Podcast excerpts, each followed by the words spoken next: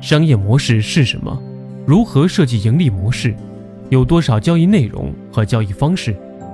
欢迎收听笔记侠新商业进化论，二十五位新商业企业家、EMBA 教授、实战派专家，亲口讲述新商业时代的创新方法论。笔记侠新商业进化论，商业青年、CEO 和企业家的盈利红宝书。喜马拉雅的听众朋友，大家好，欢迎收听笔记侠笔记还原，我是沐橙。每周的周一、周三、周五，跟您一起学习笔记。欢迎大家加入我们的学习交流群：二五五二四五三二五，一起讨论，共同成长。从产品转到服务的两大主要内涵是什么？企业的利益相关者一般涉及到哪六大类？锁定用户的方式有哪几种？获取用户的规模化方式一般具备哪些特点？在新时代毁灭旧时代，新商业模式毁灭旧商业模式中，我们拜读了林桂平老师讲述商业模式的各个要素和案例。在今天的笔记中，老师讲到，商业模式好比冰山，我们能看见产品、用户这一部分特征，但在冰山之下，是不仅要获取用户、锁定用户，还要规模化用户，与用户建立持续的信任关系，从产品思维升级到服务思维。这样之后的商业模式可以更加强大持久。那么该从哪些路径着手揣摩分析获取用户锁定呢？笔记侠笔记还原为您带来：信任是最长情的陪伴，懂你是最致命的诱惑。林桂平，研制商业模式研究学院院长以及创始人，高维学堂的商业模式导师，创复制创始人俱乐部常年导师。黑马营商业模式设计导师活动，二零一七年三月十八号到十九号，高维学堂主办，实操互联网时代的商业模式优化和创新。笔记侠作为合作方，经主办方与嘉宾审阅，授权发布。现在这个时代，用户和客户这两个词已经有点不一样了。以前用户就是客户，而现在你的用户不一定是你的客户。比如，百度是搜索引擎，我们是使用者，是百度的用户，而百度真正的客户是广告商。针对客户和用户，需要讨论以下五个问题：一、用户需求；二、满足方式；三、锁定机制；四、规模化方式；五、移动互联网时代的进化模式。以前企业找用户的时候。都是按老少、男女、白领、经济状况等来划分。现在的新分类很多了，比如价值观，最典型的就是逻辑思维。商业模式创新也与改变假设有关。以前说到车，一般就是自己的车自己开，而现在出现了滴滴，改变了我们之前的假设。现在的人对各种价值观越来越包容，原先。一小部分不一样的价值观与人群越来越多，这就可能产生新的需求。未来的环境是什么样子的，也会改变我们很多新的设计。比如，未来一定能实现无人驾驶。当车辆无人驾驶的时候，很多汽车零部件会发生变化。首先就是气囊不需要了，这类新的技术会改变当前的需求。从企业内部要理解这些改变。会改变我们的需求很难，所以我们要需求引入外部视角。在行业里干了很多年，容易形成惯性思维定势，这时候引开外部思维就很重要。可以看看外界是怎样看待企业的。现在的时代背景最大的特点是时空割裂，人群细分。以往企业做出产品，再到用户，中间有很长的链条。而现在，从企业到用户是各种多元的硬件、软件或是流量、大数据来紧密连接，这也就需求我们的企业商业逻辑需要发生转变，从产品为中心到以用户为中心。现在比较好的商业设计需要产销合一，即企业创始人、员工和消费者三合一，最好这三者是同一个群体。每个人都有两种角色，一个是工作上的角色，一个是生活上的角色。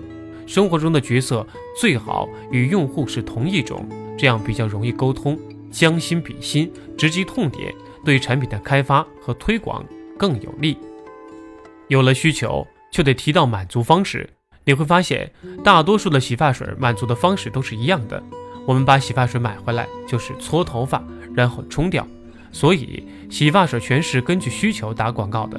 比如海飞丝是去屑，飘柔根据柔顺需求做广告。当你的需求满足方式都一样时，企业的商业模式本质上都是一样的。当然，也有同样的需求，但是不同满足方式的。比如，喝豆浆这一需求可以有不同的满足方式。开一个连锁的豆浆是永和大王，卖一个机器让你家里榨豆浆是九阳豆浆机。把豆浆弄成粉，让你家里冲泡的是维维豆奶。以上的三家企业商业模式都不一样，他们的满足方式也不一样。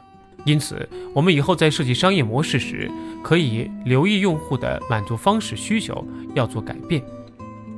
卡蒂娜健康集团是从中间代理商起步的，现在是一家世界五百强企业。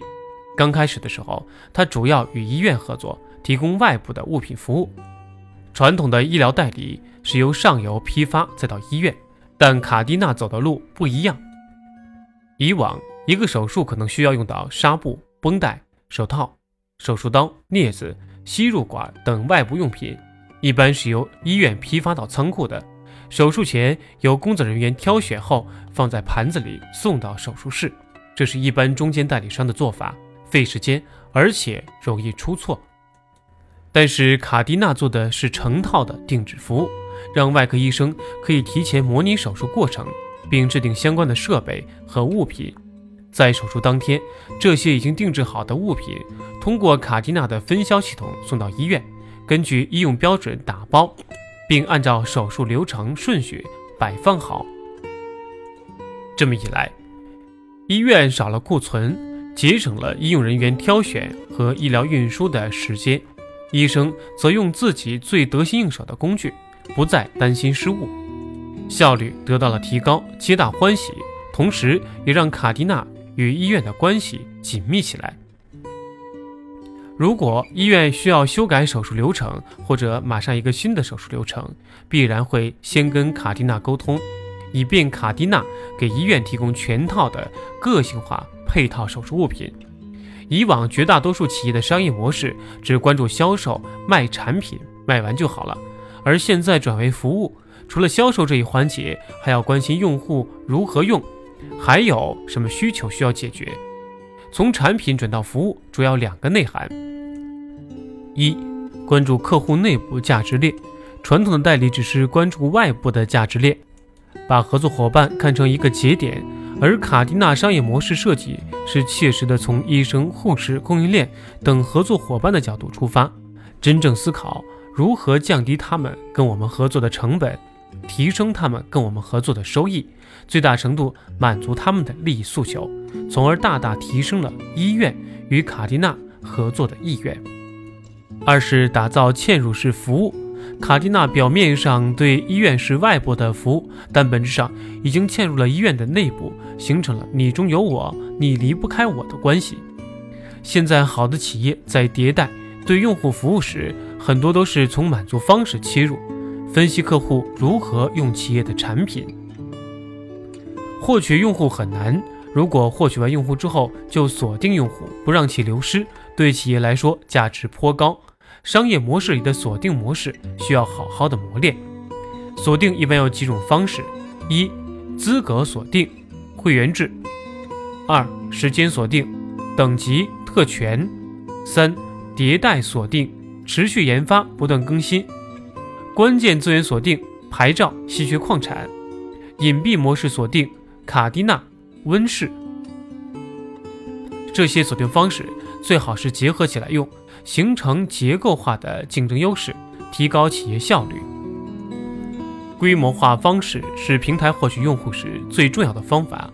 企业在获取用户时，一般会采用两种方式：一是找平台获取流量，二是地推。但是这两种方式长期下来会带来以下三个问题：高成本、买流量需要费用，地推需要人工成本，留存难，与用户都是一次交易，甚至是忽悠，不能持续。强弱关系，用户之间相互不认识，也无法实现长期互动。好的规模化方式一般具备三个特征：规模化聚集，所获取的用户不是单点的，而是一批批的；有内部连接结构，用户之间最好有互动。存在关键节点，这时候企业只要搞好节点关系就可以了。三、价值互换，用低投入获得高回报。案例：凉茶企业最开始与火锅店进行合作，因为一般吃火锅会上火，怕上火就可以选择火锅店一旁的凉茶。火锅店用户属于规模化聚集，也有店长这些关键节点。与一家火锅店合作就可以批量获取用户，所以企业从哪里获得规模用户就显得十分重要。案例：驾校与大学合作，大学聚集着一大批学生，而大学生正处于学车的年龄，驾校能满足学生的需求。同时，学校里存在着学生等各种协会社群的关键节点，驾校企业容易渗透进学校，规模化获取用户。而且每年都会有。此外，驾校还可以与学校进行价值互换，由驾校赞助社群活动，加深双方的关系。所以在获取用户时，找到切入点很重要。规模化方式一般有三种：天然规模化，比如 to B 市场、戴尔、团餐、林业作物等；二、线下聚焦，比如网吧、广场舞、幼儿园等；三。线下散点，线上聚集，比如逻辑思维、贴吧、唱吧、今日头条等。只要企业针对用户画像是清晰的，能够在线上找到相应的社群、相应的聚集点。案例：中信信用卡和百度贴吧合作。传统的信用卡发卡是在街上摆点，转化率很低；中信则是先摸透贴吧怎么玩，然后在贴吧上开了章鱼吧。